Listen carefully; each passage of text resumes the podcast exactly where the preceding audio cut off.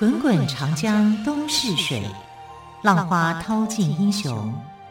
是非成败转头空。古今多少事，都付笑谈中。陪你说历史，汪培制作主持。亲爱的朋友，又见面喽！欢迎朋友们再次收听《陪你说历史》节目，我是汪培。今天我们的节目特别来宾同样是历史专栏作家于远炫老师，老师好！主持人好，听众朋友大家好。好，昨天的节目当中，于老师谈到了哦，呃，曾国藩率领的乡勇如何努力的成为。湘军，这是一个很不容易的一个过程，而且从怎么样募集人员到训练到募款，曾国藩真的是劳心劳力，而且几度想要自杀。昨天谈到这个部分，对，那这中间的一个过程，是不是再请于老师帮我们做一个补充说明呢？呃，因为要建立乡勇，并呃不是一件很容易的事情，你又要跟自己人对抗。啊，因为这些正规军就觉得说，拿的钱比我多，对，薪水太高，然后你又借用我的地方，哈、啊，所以他必须要去摆平这些争议，得得要有一些手段，哈、啊。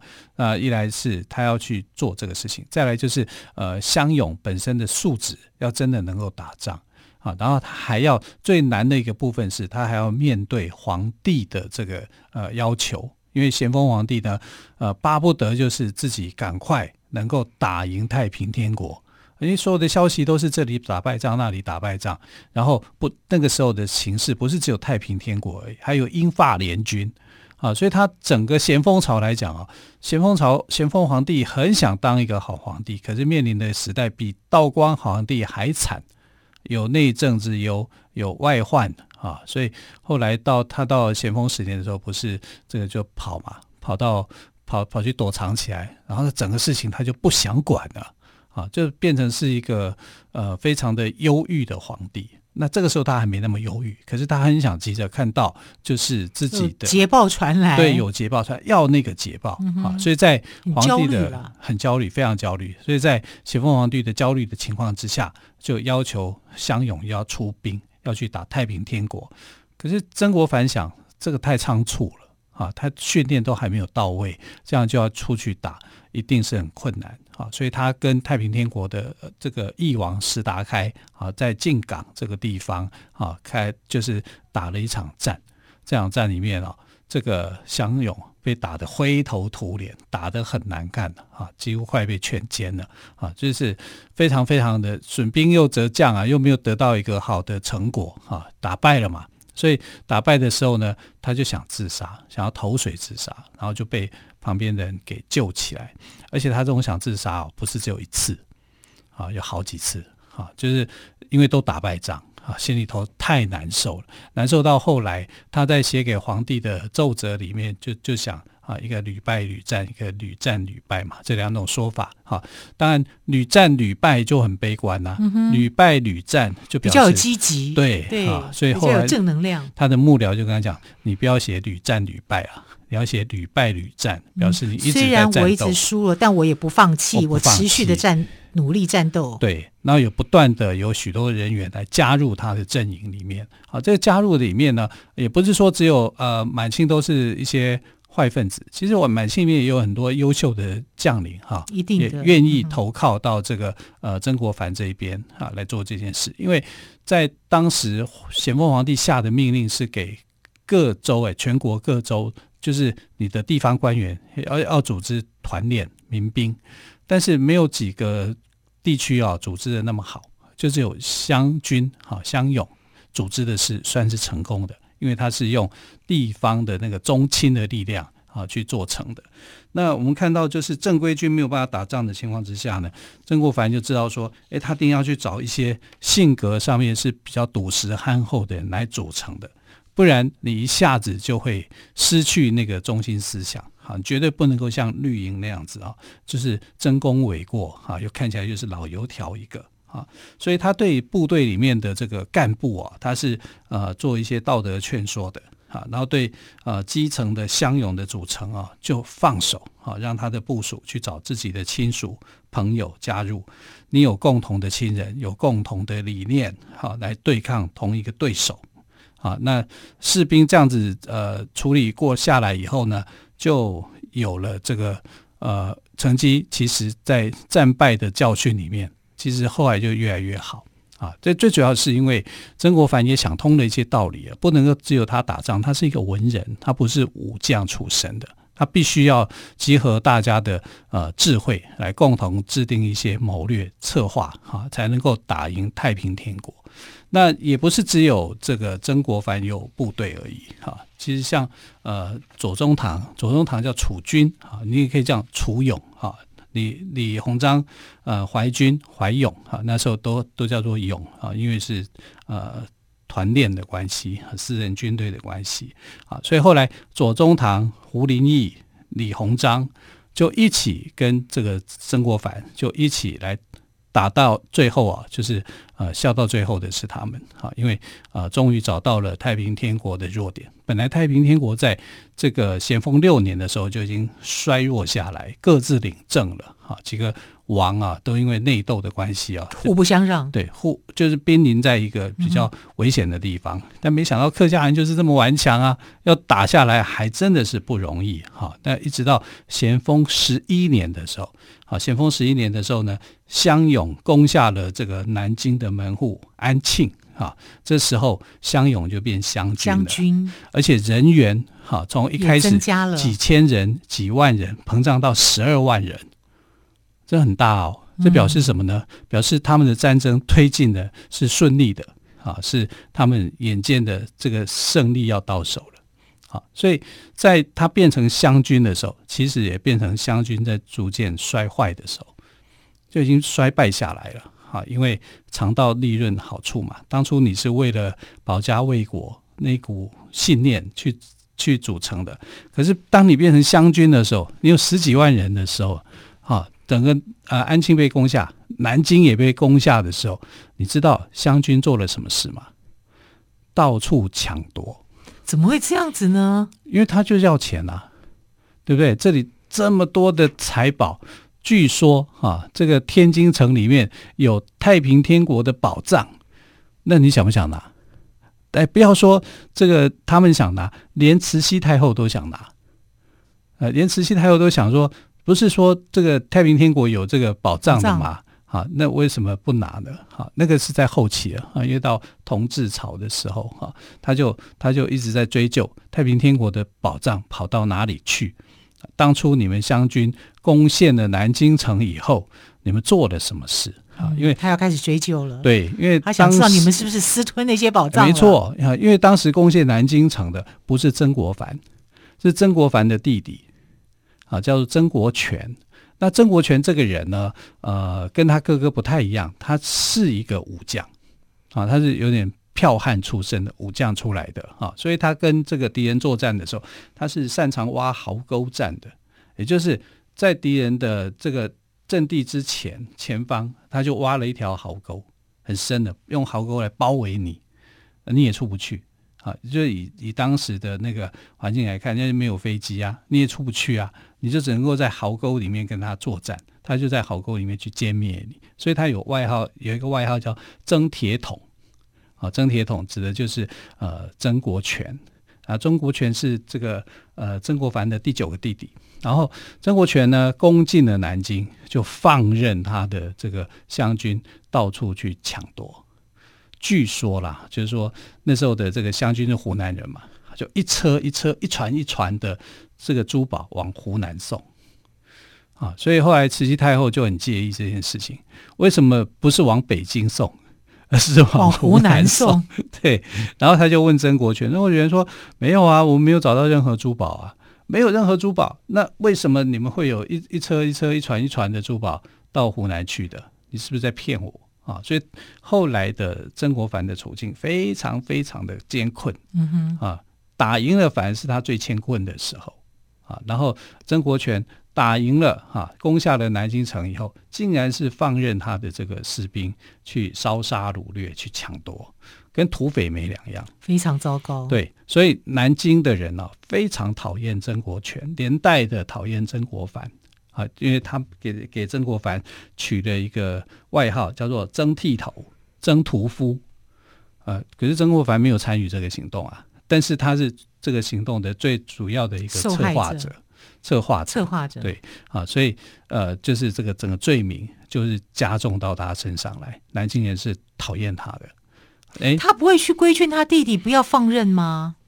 怎么规劝？这么多的人，嗯，啊，一下子可能就会造反啊，或者什么。啊，所以很难的，真的很难，很难的。在战争的时候有很多非理性的因素，然后这群人呢，跟随久了，哈、啊，就是你抢夺了一次，你得得到好处以后，你就变了，尝到甜头，尝到甜头了，哈、啊，所以湘军就变成不可理喻了，啊，那湘军势力发展的时候呢，国家怎么办呢？只好就是啊，我让这些官。将将领也都升官了，啊，最后后来变成一个大的问题。嗯哼，对。好，那到底后来有怎么样的发展？我们再请于老师来我们做说明喽。好的。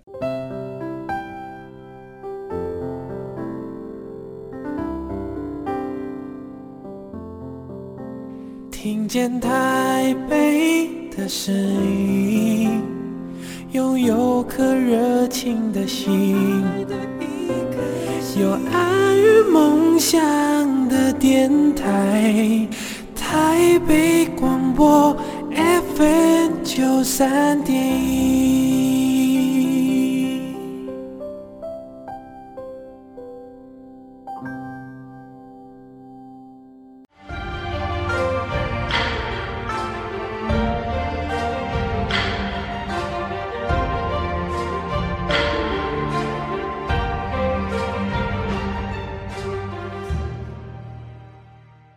这里是台北广播电台，我是汪培。今天为朋友们来谈的是曾国藩，他们湘勇变成了湘军，而且还成功的击溃了太平天国，反而正是腐败的开始。那么，于老师之后呢？这这场战争其实打了很久啊，这相当于特洛伊战争了。你看啊，打就打了十几年了。那最后一开最一开始的时候呢，这个湘军成立之初。他是被太平天国给打败的，啊，但是主力还好没有崩溃，啊，然后后来慢慢的、不断的在其他的这个乡勇的支持之下，最主要就是还有左宗棠啊。李鸿章啊，胡林翼啊，他们就不断的加入，让这个呃反抗太平天国的一个势力啊逐渐增强，到最后终于啊就是有了一些胜利的成果。那一直支持到最后，就是呃李鸿章他们哦，还有跟这个曾国藩他们，就是兵分三路哈、啊，去攻攻打这个太平天国的这个南京哈、啊，把终于才把这个南京城的这个太平天国的主力啊给。消灭了啊，其实就是消灭了太平天国，因为那时候的呃洪秀全也过世了啊，天皇洪秀全也过世了啊。那这样的话，就是说整个湘军啊，就已经到了它的顶点了。那你开始是不是要论功行赏了？但这个时候呃，时代就从咸丰的时代进入到同治的时代。那一开始。咸丰的这个兰贵人啊，就变成了呃懿妃、懿贵妃，到后来变成慈禧太后了啊。到同呃同治时代的这个慈禧太后，她很精明的，她是很聪明的一个女生，她就知道说湘军啊，我必须要去倚重湘军。可是这个时候的曾国藩的权力太大，大到什么程度？大到可以去把这个清军给灭了，把清朝给灭了。好，所以他一直在防范曾国藩。啊，怎么防范法呢？他一来就是啊，呃，让这个李鸿章还有左宗棠就拉拢他们啊，让他成为呃是对抗这个曾国藩的一个棋子啊，就是我给李鸿章跟这个左宗棠啊重赏他们，让他们没有办法，就是说，哎，你不会跟曾国藩有一天挂钩在一起，要来推翻清朝。啊，其实这个时候有很多人。也在试探曾试探这个李鸿呃曾国藩说：“哎，你会不会想要当皇帝？好、取代清朝？”那曾国藩说：“我绝对不会啊，因为我要对抗的是太平天国的那那套违反中国儒家思想的那种做法。他认为这个是祸国殃民的，啊，这是不对的。”我没有想到说啊，我要把清朝给覆灭了，自己当皇帝，他们完全没有这个念头，啊、他没，没有这个念头哈，他反而去呃，最后做了一个决定，什么决定呢？把湘军给解散。哎，当你做这个决定的时候，慈禧应该安心很多吧？安心很多，嗯、他就知道你是不会去跟清朝去对抗的。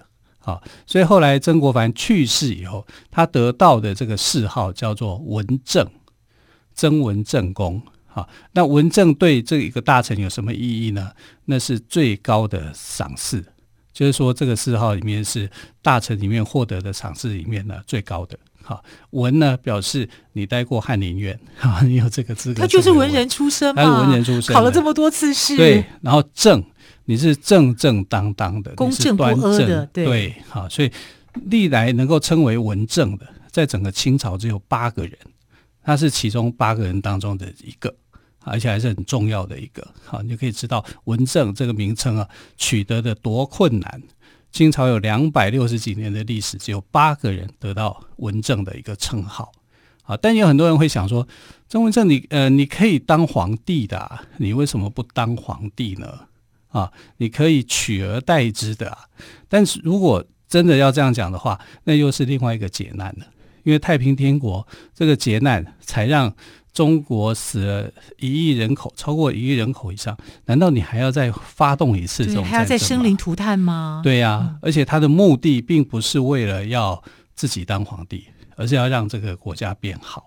啊，但这个国家有没有变好？其实也没有啊，因为他没有办法去呃吸收了解说三千年来的变局是怎么一回事，怎么样应变。啊，虽然呃慈禧太后也有很多人说，哎，她是那个时代的一个女强人，可是她没有跟上时代的脚步，视野太小，视野太小哈，所以你看她后来害死了这个呃光绪皇帝，还想立宣统。什么叫宣统呢？宣统这个。称号哈，这个这个年号是有意义的。宣就是呃宣帝哈，清宣宗。宣宣宗是谁？清宣宗就是道光皇呃道光皇帝嘛。好，那道光皇帝就是呃慈禧太后想要恢复的，就说我要我要承继这个呃道光皇帝的一个一个名称哈，一个一个称号这样子来进行的。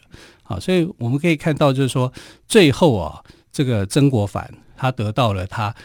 呃，身为人臣的一个最高的荣誉，他没有躺进那个浑水里面。可是慈禧太后啊，却把湘军整得很惨，因为他不希望，因为湘军后来很多人就是升官、升官发财，好，那当了这个呃地方的地方的一个重要的将领。那地方的官员这么多，好，湘军就变成一股力量，好，所以他就利用的各种的机会。不管是哪一个案件，什么呃杨乃武与小白菜啊，里面有很多湘军，他就把湘军的人通通给解编，好，通通作为一个整数，好，你可以知道慈禧太后还是有她的一套的。她是很聪明的女强人，嗯、对，她唯一败在她的。视野，呃，就是她视野没有办法去展开，但是她对内的斗争以及她的一些谋略，其实是蛮厉害，有她一套的。啊，她很厉害啊，因为你知道，在咸丰过世的时候，咸丰皇帝过世的时候，其实他面临一个很大的隐忧。就是那个时候，咸丰有命八大臣辅政。那这八大臣呢，里面有一个叫肃顺的，对他是有杀伤力的啊，这有可能会让他呃，就是从此消失啊，他可能会被害的。所以他就找上了这他的小叔啊，就是恭亲王奕欣。对对对，啊，然后就发动了一场兵变啊，发动一场政争了，好，然后就扳倒了肃顺，把肃顺都都给砍了，好，然后。就这样子继位了。当然，他跟这个奕欣之间就有一个呃所谓的和平期、蜜月期啊，因为因为这时候的奕欣可以讲就是呃整个权力就最大啊。可是后来奕欣也被慈禧太后给斗下来啊。所以慈禧太后真是厉害啊！厉害啊！她斗垮了很多，他才是宫斗剧的始祖。对，可是她也把清朝斗垮了。对，所以清朝算起来，你说。终结清朝的人是谁？这不会是这个光绪皇帝的那个皇后嘛？哈，对不对？哈，袁世凯啊逼宫啊，怎么样啊？那一定就是从慈禧太后这个账要算在慈禧太后身上的。啊，我觉得就好像我们在看明朝历史一样，我们不会说明朝的呃这个皇帝最后崇祯皇帝要负很大的责任，反而是万历皇帝要负责任。那，同样的，清朝你之所以会灭亡，应该要从你慈禧太后你要负上很大的一个责任的。啊，你一个后宫，你看他掌政四十几年，将近五十年，太可怕了，连一个小孩的哭泣声音都没有，是什么？就没有孩子嘛。从他生了同治皇帝以后，整个后宫没有皇子啊，没有皇室的出生啊，这不是很可怕的一件事吗？是啊，而且连他的这个媳妇啊，就是同治皇帝的的老婆啊，他杀死他的时候，肚中还有孩子，欸，他等于是一尸两命，欸，好好残忍哦。是啊，所以我觉得慈禧太后应该是要为满清的父王负上很大的责任。啊，虽然在呃曾国藩的那个时期里面，哈、啊，这个满清没有灭亡，很多的历史学者有时候在看这段历史的时候，会觉得说有机会去覆灭掉这个满清的，为什么在那个时候曾国藩没有做这件事情？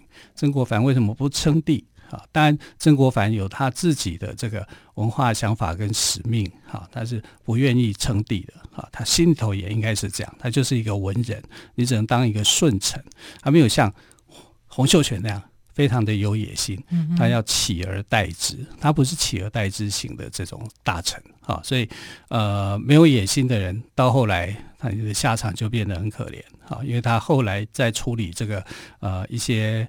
对外的一些问题的时候，哈、啊，是被人家骂得半死，甚至还被人家称为叫做卖国贼，啊，因为他在处理一个天津教案的时候啊，就被啊大家指责说他是一个卖国贼。然后在那个时刻，他还觉得，哎，好多的想法他都来不及去说了，啊，因为他已经病了，啊，没隔没隔几年他就过世了。那我们看曾国藩的一生哦、真的是非常的辉煌。那他有另外一个辉煌的记录，就是他的书信啊，他的日记啊，他所写的东西非常的多，他的材料啊加起来有一千多万字。哇，这么爱写啊！一千多万字，他有空写吗？对，他非常的有空写啊，这是他从小锻炼出来的。你看，我们曾经讲说他写二十三史，每天都要读至少十页，对不对？一直读到他过世前都还在读。可是，在战乱中，他还维持这个习惯吗？他还在维持这个习惯，很不简单。他是一个很有毅力的人，所以写的这个书信家书。你看，现在都是变成研究的对象啊！曾国藩的家书，曾国藩的日记啊，他都是巨细靡遗的在那边写啊，因为他知道有一天可能呃，大家会去研究他的日记，他的书信。写了一千多万字，哎，天哪，好可怕，比这个清史清史稿还多啊！清史稿在五百万字左右，他写到超过这个，超过他的两倍。那他有很多的这个名言哦，啊，现在读起来其实也都是很有道理的哈。那有些当然感感觉过时啊，可是。听起来他的这个日记，他的一些人生的理念，哈，曾国藩的一个想法是很有意思的。那更有意思的是，他的后人很争气的。你看他的儿子曾纪恩、曾纪泽，啊，在我们的外交史上面是有很大的成绩的。然后他的曾孙。